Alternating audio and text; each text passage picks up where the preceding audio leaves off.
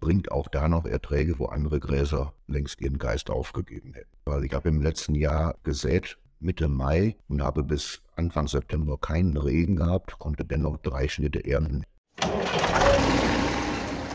Willkommen bei Stoppel und Halm, dem Podcast für alle, die wie wir das Leben auf dem Land und als Landwirt lieben. Hier treffen wir uns regelmäßig, um über alles zu sprechen, was in der Landwirtschaft wichtig ist. Ob neue Trends, Herausforderungen auf dem Hof oder einfach nur spannende Geschichten aus dem Leben als Landwirt. Dies ist der perfekte Ort für dich, um neue Inspirationen zu sammeln. Aber bevor wir starten, vergiss nicht, dir den Podcast zu merken bzw. zu abonnieren, damit du keine Sendung verpasst. In unserer zweiten Folge geht es um Tefgras, das habt ihr eben gerade schon im Einspieler gehört.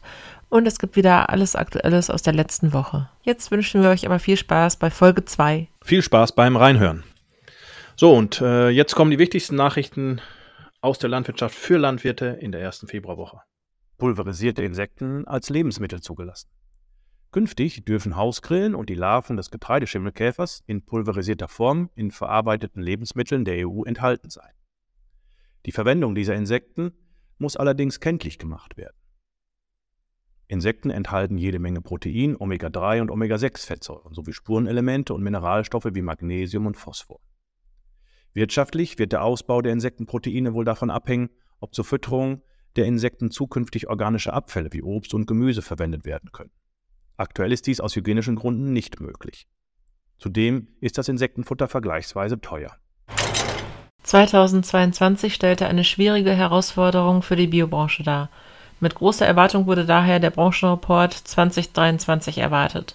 Dieser bot einige erfreuliche Zahlen, obwohl die Kaufzurückhaltung der Kunden aufgrund höherer Lebensmittelpreise einen deutlichen Umsatzrückgang von 3,5 Prozent über alle Verkaufskanäle mit sich brachte. Nichtsdestotrotz zeigte sich der Biomarkt in Deutschland im Vergleich zu den Vor-Corona-Pandemie-Jahren vor 2020 weiterhin positiv. EU beschließt aus für Verbrennungsmotor. Was gilt für Landmaschinen? Die EU hat in dieser Woche das Aus für Verbrennungsmotoren ab 2035 beschlossen. Gilt das auch für Landmaschinen? Experten gehen davon aus, dass Landmaschinen ausgenommen sind. Aber ganz klar scheint das nicht zu sein.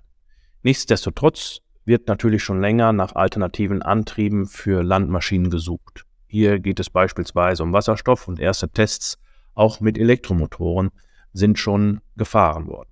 Es bleibt ein spannendes Thema.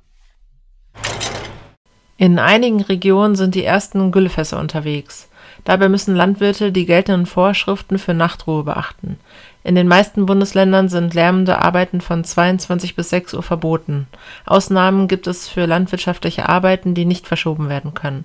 Für Güllefahren können Landwirte eine Ausnahmegenehmigung beim Kreis oder beim Landratsamt beantragen. Fleischproduktion sinkt dramatisch. Wie das Statistische Bundesamt mitteilte, ging die Fleischproduktion 2022 gegenüber dem Vorjahr um 8,1 Prozent oder 600.000 Tonnen auf 7 Millionen Tonnen zurück. Die Fleischerzeugung ist also damit im sechsten Jahr in Folge seit dem Rekordjahr 2016 gesunken, aber noch nie so stark wie 2022.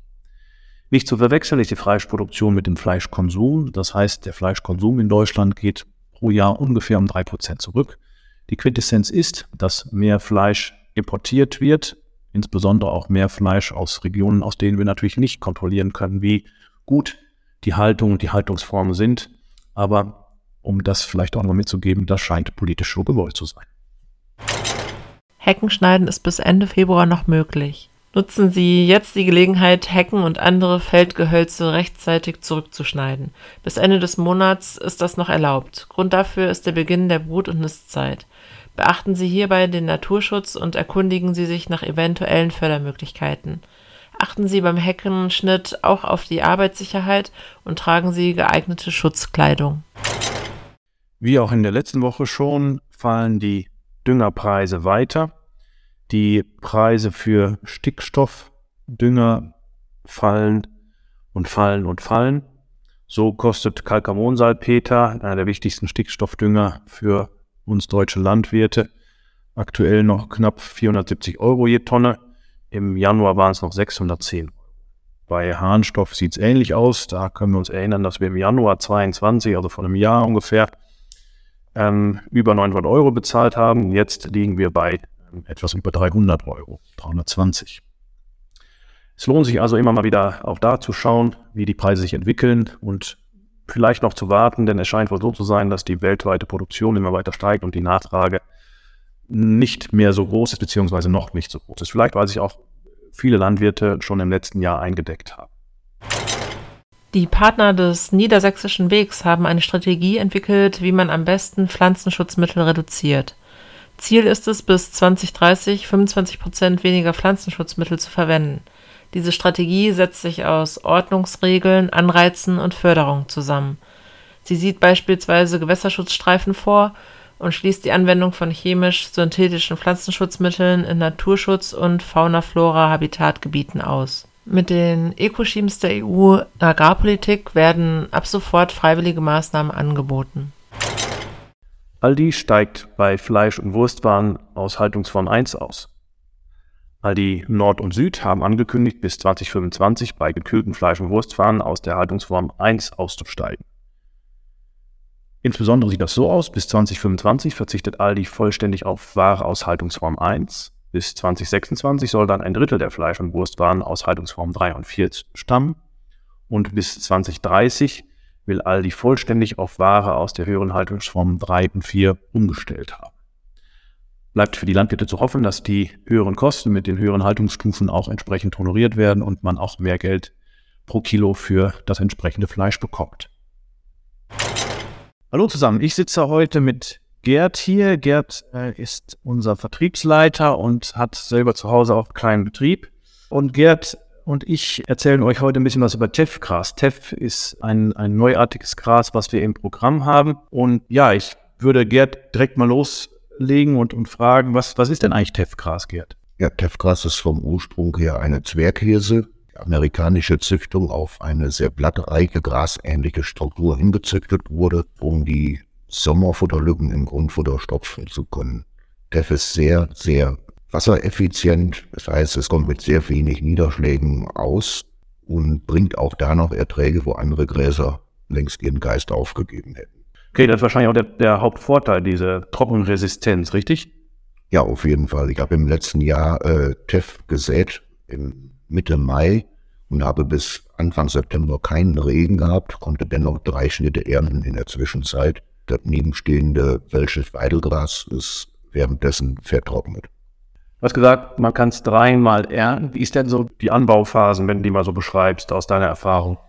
Es ist ein sehr kurzes Intervallgras. Heißt, Schon fünf bis sechs Wochen nach der Aussaat kann ich den ersten Schnitt machen mit etwa 60 Zentimeter Aufwuchshöhe und dann im Grunde alle vier Wochen wieder schneiden.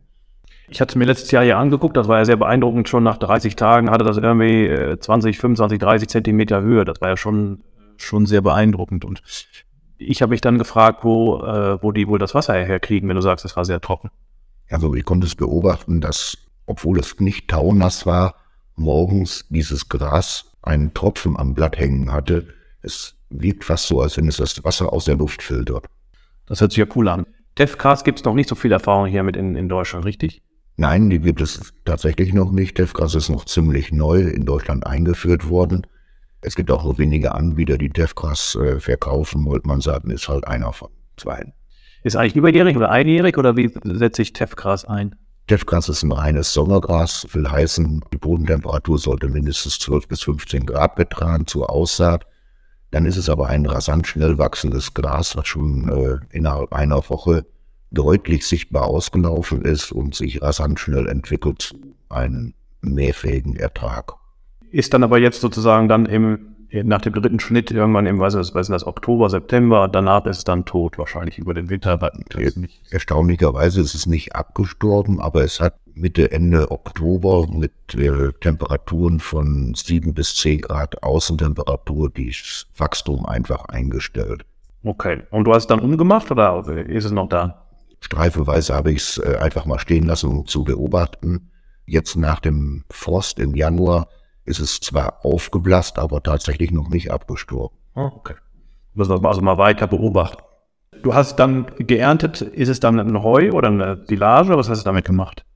Ich habe es äh, siliert in Silageballen mit Kurzschnittpresse, äh, äh, frisch verfüttert. Äh, Beides wird von den Tieren sehr gern gefressen, lassen tatsächlich gute Maissilage liegen und bevorzugen die Grassilage vom Teffgras. Okay, du hattest auch gesagt, dadurch, dass es so schnell wächst, ist es eigentlich auch eine gute Notpflanze, richtig? Ja, auf jeden Fall. Der Ursprung in den USA ist ja, dass es in den äh, Trockenperioden Teffgras nachgesät wird, um Rinderherden auch im Sommer auf extrem trockenen Standorten beweiden zu können. Gibt es noch was, was man beim Anbau von Teff beachten muss? Was würdest du sagen? Ja, man braucht keine Unkrautmittel. Das Teffgras äh, wächst so rasant schnell, dass Unkraut absolut unterdrückt wird. Es ist absolut trockentolerant. Wichtig ist, äh, eine Bodenfeuchte zur Aussaat zu haben, die Ablagetiefe 0,5 bis 1 Zentimeter und anschließend stramm anwalzen. Sehr wichtig. Die Aussaatmenge ist etwa 15 bis 20 Kilo bei umwandeltem Gras. Okay, und wann sähe ich es am besten? Ab Mitte Mai alles möglich. Okay, das heißt sozusagen so ein bisschen Fire and Forget, also ich sähe es und dann kann ich quasi beim Wachsen zugucken bis, bis zur ersten Ernte. Jawohl, ich kann es Mitte Mai aussehen als Hauptfrucht äh, zur Futtererzeugung. Ich kann es äh, nach dem Grünroggen im Juni oder nach der Som äh, Sommer- oder Wintergerste im Juli, August säen. Sonst dann kriege ich noch zwei Schnitte. Cool. Wunderbar. Gibt es noch irgendwas, was man zu Teffgras sagen kann? Äh, um kurz zusammenzufassen, Teff bringt Erträge, wo andere Gräser keine Erträge mehr bringen. Teff wird sehr gerne aufgenommen und Teff lässt sich sehr gut heuen, zilieren und frisch verfüttern. Wunderbar. Vielen lieben Dank, Gerd. Mehr zum neuen spannenden Teffgras finden Sie auf holtmannsaaten.de im Shop. Kommen wir zur Marktlage und den Marktpreisen in KW7. Bei den Preisen für Schlachtrinder Jungbohlen U3 liegen wir in dieser Woche bei einer Preisspanne zwischen 5,05 Euro und 5,14 Euro. Schlachtkühe notieren bei 4,22 Euro für R3. Ein Indikator für die dann jetzt doch stark sinkenden Milchpreise ist sicherlich die deutsche Markenbutter. Am 8.2. notierte die zwischen 5,05 Euro und 5,40 Euro pro Kilogramm. In der Vorwoche waren sie noch bei 7,25 Euro bis 7,60 Euro pro Kilogramm. Die Getreidepreise sind stabil und entwickeln sich leicht steigend. Die Nachfrage der Mischfutterhersteller nimmt zu und äh, durch den Streit um das Schwarzmeerabkommen, um die Fortführung des Schwarzmeerabkommens zwischen Russland und der Ukraine sind die Märkte ein wenig beunruhigt. Futterweizen kostet 270 Euro pro Tonne. Das sind drei Euro mehr als in der letzten Woche und Körnermais liegt aktuell bei 278 Euro im Schnitt pro Tonne. Das sind drei Euro mehr als in der Vorwoche. Preise für Grundfutter sind in dieser Woche sehr moderat. Äh, der Marktverlauf ist weiter sehr ruhig. Es gibt kaum Nachfrage. Stroh liegt zwischen 90 und 110 Euro die Tonne, Heu bei 130 bis 155 Euro die Tonne und Gras- und Mais-Silage wird derzeit kaum nachgefragt. Ferkel und Schweine sind in dieser Woche sehr stark angestiegen. Bei Ferkeln ist es sogar so, dass die ausverkauft sind und bei Schweinen ist das Angebot sehr knapp. Das sieht man auch am Preis. 25 Kilo Ferkel liegen zwischen 71 und 81 Euro und der Schweinepreis äh, laut ISN-Notierung liegt bei 2,32 Euro. Und damit verabschieden wir uns für heute von Stoppel und Halm, dem Podcast von Holtmann Saaten. Wir hoffen, ihr hattet genauso viel Spaß beim Zuhören wie wir beim Aufnehmen. Mehr Infos zum Saatgut von Holtmann Saaten findet ihr auf www.holtmann-saaten.de. Und falls ihr Fragen oder Anregungen zum Podcast habt, zögert nicht und schreibt uns eine Nachricht an. podcast.holtmann-saaten.de. Bis zum nächsten Mal und macht euch ja nicht vom Acker. Wir Landwirte werden gebraucht.